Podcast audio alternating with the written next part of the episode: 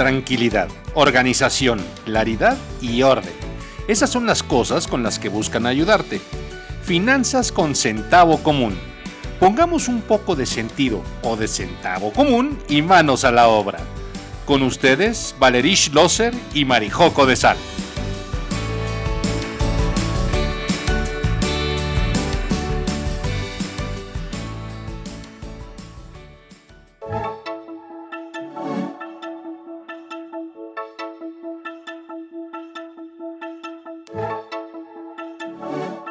Pues bienvenidos todos a este nuevo Clubhouse, a esta nueva sesión con nosotras. Aquí que nos emociona hablar de finanzas, finanzas con centavo común. El episodio de hoy, como siempre, me acompaña Marijo. Sí, ¿cómo están? Y hoy vamos a hablar de inversiones desde lo más básico. O sea, las recomendaciones que se avienten en esta serie de varios episodios, donde vamos a ir hablando de inversiones como para ir construyendo de poquito en poquito qué deben de saber antes de empezar a invertir. Para que luego no vayan a perder su dinero por lanzarse como el borras, ¿verdad? Sí, exacto, exacto, exacto. Ahí va como bueno, el día de hoy, como bien dice Valeria, vamos a tener varios episodios, pero el día de hoy lo que vamos a, a platicar es esta parte de tener eh, como la cuestión más básica de conocimiento sobre el tema de inversiones. O sea, ¿cuáles son las mínimas, mínimas, mínimas cosas que necesito saber para empezar a adentrarme en el mundo de la inversión, o sea, inversiones, palitos, uno, bienvenidos. Bienvenidos todos, nos encanta estar aquí, lo saben. Nuestra misión es llevarles tranquilidad, organización, claridad y orden. Y particularmente en la parte de inversiones, porque me encanta que cuando dices finanzas personales, lo primero que se va hacia la gente es o presupuesto o inversiones. Sí, entonces ¿en qué invierto? O sea, sí, pero antes de estar preguntando en qué, sepan para qué, para qué quieren invertir, porque definir eso es un muy buen primer paso para decidir en qué.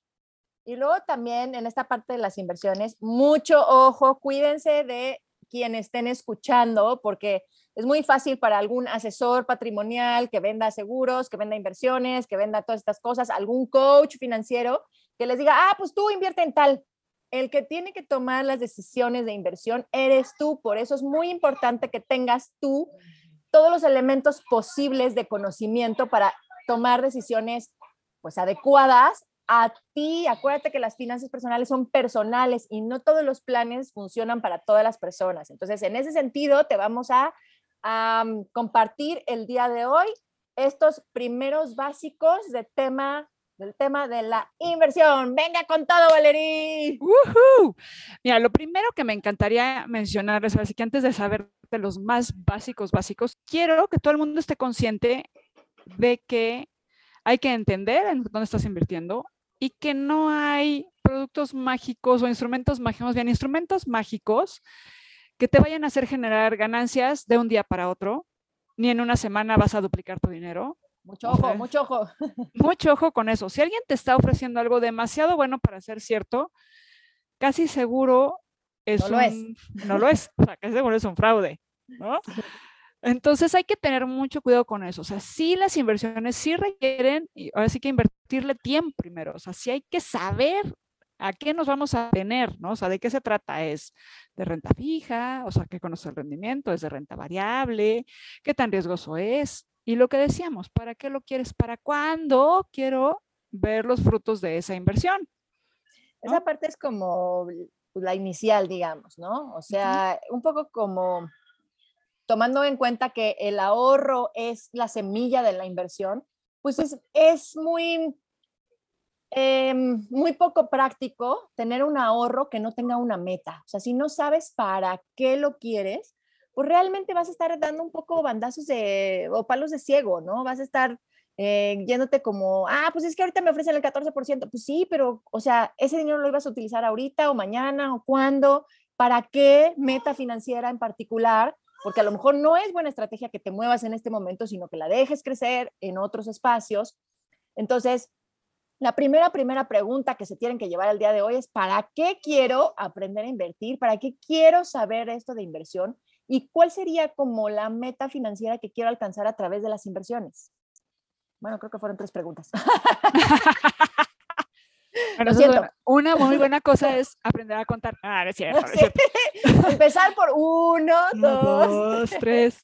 Esa sería como la primera parte. O sea, sí, hay que pensar en esta parte de los plazos. Entonces, si alguien no tiene claro qué es un plazo, bueno, el plazo sería el tiempo durante el cual tu dinero va a estar en un instrumento de inversión. ¿Ok? El que sea. Ahorita no nos vamos a meter en Honduras de si es renta fija, variable, ¿verdad? Eso chequenlo en los siguientes episodios que se van a poner buenísimos, porque ahí sí vamos a platicar de lugares específicos. Pero lo primero es, Valerie. El plazo. ¿Cuánto tiempo? Sí, puedes invertir desde un día. Sí, sí se puede. Hay que pensar como, ¿qué estoy haciendo con esa inversión? Y lo voy a entrecomillar de un día, porque para mí, desde mi punto de vista, no es inversión, aunque hay quien dice que un día sí es inversión. Hasta un año sería como corto plazo, mediano plazo podríamos decir entre uno y tres o quizás hasta cinco años, y el largo plazo, que es cuando platicamos de nuestro yo del futuro, que ya lo platicamos en otro episodio. Y si no lo han escuchado, vayan y búsquenlo en Spotify porque está muy bueno. Sí, es buenísimo. Si no saben cuál es, se llama Mi extraño favorito. Así es.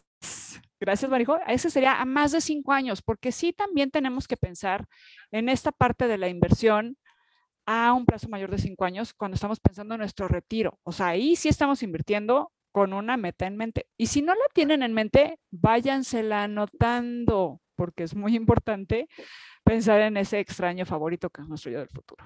Sí, sobre todo porque para esa etapa, como dijimos en ese episodio, uno normalmente quiere dejar de trabajar, quiere bajar el ritmo, quieres viajar, quieres hacer otras cosas. Entonces, es importante sí tenerlo en la mira muy presente y conocer tus números al respecto. Pero bueno, primer paso de una de empezar a conocer el tema de la inversión es esta parte del tiempo, ¿no? El plazo. Cuando tú veas ahí en las publicidades, que son re buenos para hacer publicidad y todas estas cosas de instrumentos financieros, cuando te digan plazo, es el tiempo. Y es, es importante ir como clarificando todos estos términos financieros para que luego no digan que a Chuchita la bolsearon, tú ya sabes de qué se trata. Exacto. El segundo concepto básico que me gustaría platicar sería el del rendimiento, ¿ok? Porque sí, luego todo el mundo se cree muy ducho y dice, sí, el rendimiento. A ver, ¿qué es el rendimiento? ¿Tú qué dirías que es el rendimiento, Marijo?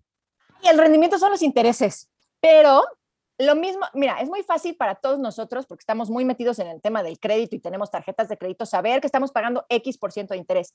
Pero cuando estamos hablando de inversiones, ese interés se llama rendimiento. Es el interés que te pagan a ti porque tú prestes ese dinero para porque tú pongas ese dinero a trabajar, alguien más lo utilice para proyectos productivos y te regresan una parte. Más o menos ese es como el, como el trasfondo que existe detrás de las inversiones. Tú prestas tu dinero en lugar de que pidas prestado y te pagan, dice Amaya, que hola, y te pagan eh, dinero porque lo tengas ahí puesto. Entonces, ese interés que tú ganas, digamos, se llama rendimiento.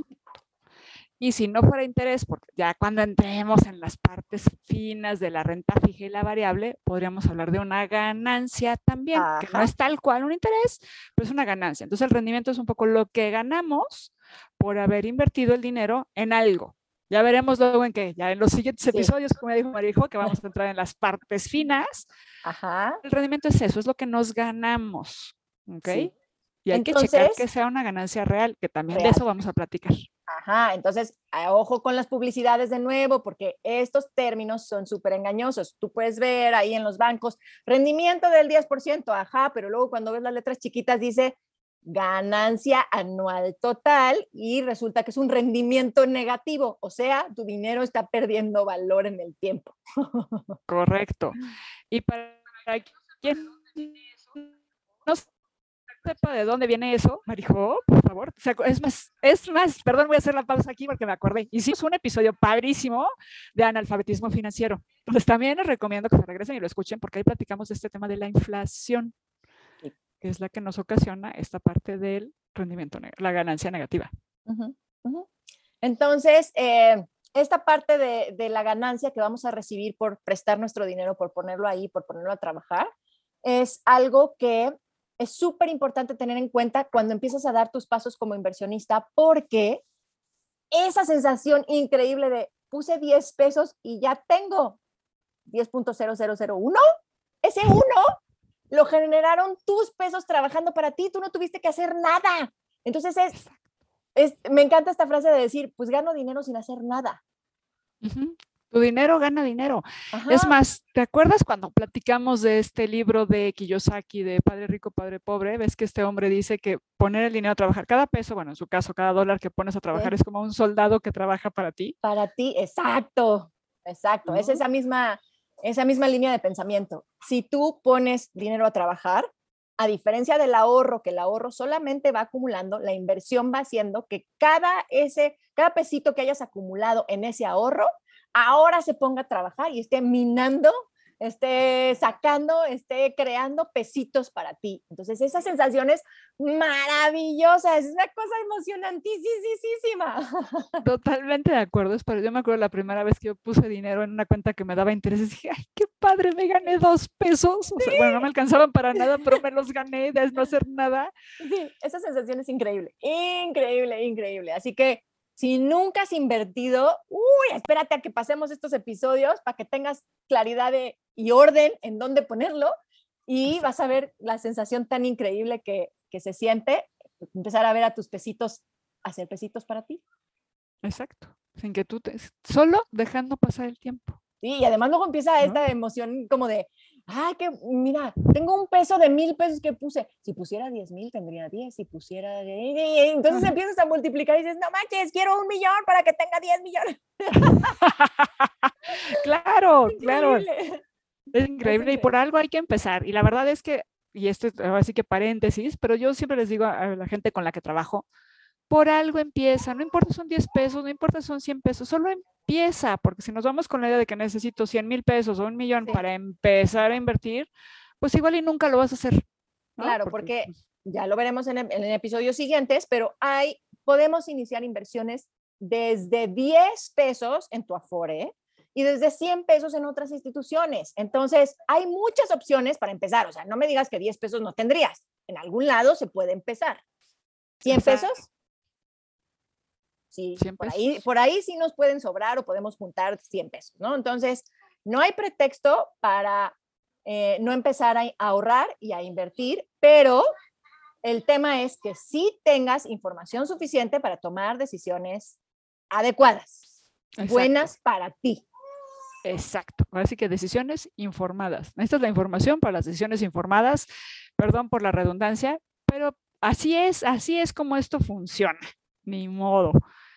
Y el otro concepto que me encantaría que tocáramos hoy para sentar las bases es la parte de riesgo. Uy, esto es como Mufasa. Uh, uh. Sí, la, gente no invierte porque siente que hay mucho riesgo, porque siente, pero no sabe. Exacto, o sea, esta, la verdad es que el riesgo es como la probabilidad de que algo salga mal y que además tenga consecuencias financieras. O sea, eso es como, así podríamos decir que este es el riesgo. O sea, el miedo que tienes de, que, de perder tu dinero. Exacto. Exacto. Ese es el riesgo. O sea, bueno, el, miedo que está sobre la mesa de que pierdas tu dinero. Entonces, ¿qué tanto riesgo puedes asumir?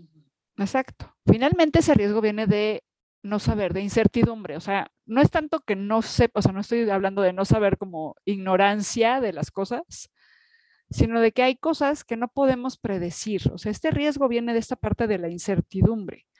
Porque pues ya entre este mundo globalizado y que todas las noticias ocurren en un abrir y cerrar de ojos, ahí tienes la incertidumbre a todo lo que da. Y ahí es donde está el riesgo. O sea, habrá cosas que medio podemos acotar, no, no me gusta la palabra un riesgo medido, o sea, yo sé que mucha gente la usa, a mí no me encanta porque eso de medir el riesgo es como, o sea, no. Mm, ajá, ajá, a ver, espérame, ¿mide, mide de 10 a 12 o cómo? Medio. Sí, entonces mide 10, entonces sí lo tomo y si mide 50 ya no, o, o cómo, ¿no? Ajá. Pero sí me gusta pensar en como en riesgos acotados, que por lo menos conozcas algunas cosas que podrían medio impactar tu inversión. O sea, sí hay cosas que se nos salen de las manos a veces y que nadie podría haber predicho, tipo, no sé, las Torres Gemelas, ¿no? o la pandemia. O la pandemia, ¿no? Claro, o sea, eso está mucho más cercano, por supuesto. Entonces, pues ahí sí, a todos los que les afectó, nos afectó, pues nadie hubiera predicho ese riesgo y quién lo hubiera medido, ¿no? O sea, ¿Cuánto hubiera medido ese riesgo? ¿Mil? Pues quién sabe, mil, dos mil, mil, ocho mil. ¿Mil, ocho mil?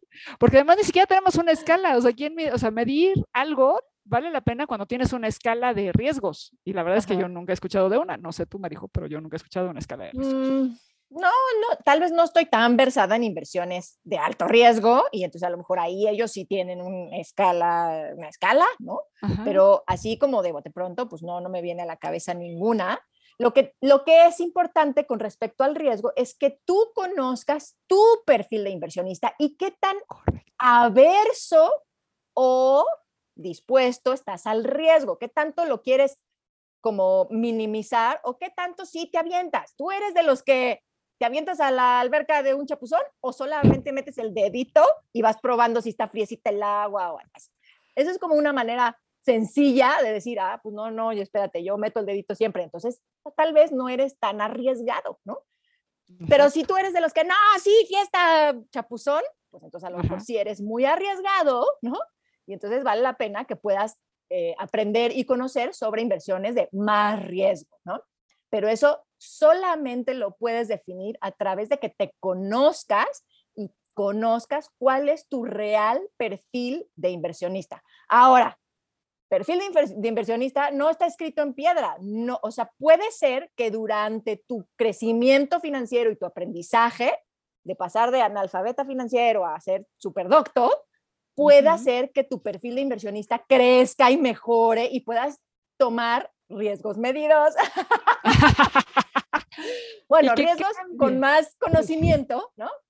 quieras aventarte a nuevas cosas. Y sí, o sea, hay para todos los tamaños para todos los tamaños y para todos los niveles de riesgo y para todas las informaciones y para todo. Hay desde los que no se quieren aventar a nada y entonces su dinero más o menos segurito aquí y más o menos ahí cerquita de la inflación, poquito más, poquito menos. Y hay de los que, sí, voy por todo, estoy comprando changos digitales en internet. O sea, ¿no? Sí, totalmente de acuerdo. Sí hay que conocer esa parte, sí es bien importante y como bien dices tú, es entre lo que sabes, lo que conoces, qué tan dispuesto estás a, tomar riesgo y tu circunstancia de vida también. O sea, no es lo mismo tener 25 años y pensar que si la riegas todavía tienes bastantes años para corregir la situación, a que si tienes 65, 70, estás muy cerquita de retirarte o de pensar en ya no quiero trabajar por obligación. Quieres poner todo en criptomonedas. Exacto, exacto. Que ahorita podemos decir que las criptomonedas es como de lo más, en la escala más alta, en nuestra escala que no conocemos, que ya la traeremos después si es que la encontramos, sí es de lo que tiene más riesgo porque es la incertidumbre máxima. O sea, tenemos que quizá equiparar un poco parte de quién sabe qué puede pasar. Un día pueden subirse muchísimo, al otro día caerse muchísimo, por detallitos que igual y ni ves que ocurren al otro lado del mundo, ¿no? Sí, por un tweet de Elon Musk o cosas por el estilo, así, pura barbaridad, ¿no? O que PayPal diga, ah, y ahora ya recibo pay, este, Bitcoin. Pues, esas cosas de repente generan mucha inestabilidad en ese mercado.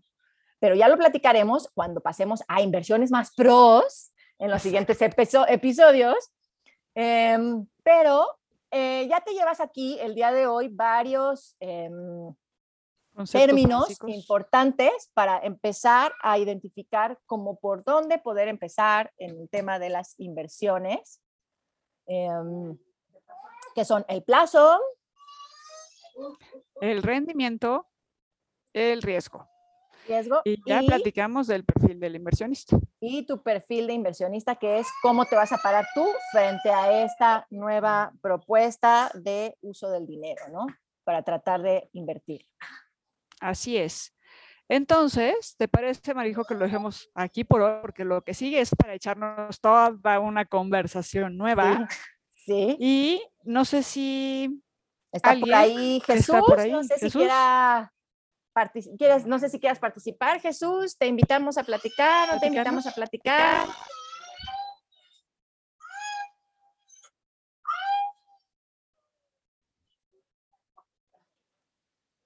Jesús anda por ahí.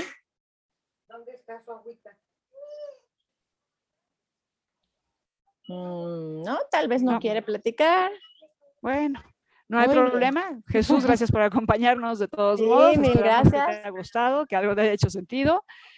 Y pues cerramos este espacio. Ah, me encantaría para quienes nos escuchen en el podcast, Voy a dar un curso de finanzas personales desde cero, arrancando el 10 de febrero. Entonces, si a alguien le interesa, búsquenme en mi perfil, soy Finance Sensei, ahí estoy en Instagram, ahí estoy en Facebook, y si no, mi página es financesensei.com.mx. Y al que quiera aprender finanzas personales desde cero, o sea, desde el ahorro, el presupuesto, estos básicos de inversión y un poquito más, pues los espero con mucho gusto en mi curso, arrancando el 10 de febrero. Sí, muy bien. Eh, Acuérdense que este espacio es para buscar tranquilidad, organización y orden. Si tienen dudas, preguntas, comentarios más, quieren que profundizamos en algún tema en particular, mándenos un correo a finanzas con centavo común gmail. Y acuérdense que pueden oír el podcast. Sale este episodio y salen todos los episodios los lunes para que no se pierdan ninguno. Estamos ahí en Spotify como Finanzas con Centavo Común también para que se puedan regresar a todo esto que platicamos y eh, no se pierdan los siguientes por si en vivo no logran llegar, eh, puedan tener la posibilidad de oírnos en todos lados, donde quieran, como quieran. cuando quieran. Y porfa, si les gusta, compártanlo, denos like. Nos encantaría que más personas se sumaran a esta comunidad, porque sí, nuestra misión y sí, por, el por qué hacemos esto, Marijo y yo, es porque sí queremos que todo el mundo tenga esta tranquilidad, organización, claridad y orden en sus finanzas para que estén mejor. La idea es pues que el dinero sea una cosa padre en la vida y no preocupaciones. Así que aquí nos vamos a quedar el día de hoy entonces. Cuídense mucho, nos escuchamos en vivo el próximo miércoles. Y nos vemos. Hasta luego. Bye bye. Recuerda enviarnos tus preguntas, comentarios y de paso un saludito a finanzasconcentavocomún.com. Síguenos en Instagram y puedes oír nuestro podcast en Spotify. Suscríbete para que recibas notificaciones cuando publiquemos nuevas aventuras financieras. Y si quieres tener esta conversación en vivo, únete a Clubhouse. Estamos todos los miércoles a las 10 de la mañana. Pongamos un poco de sentido o de centavo común y manos a la obra.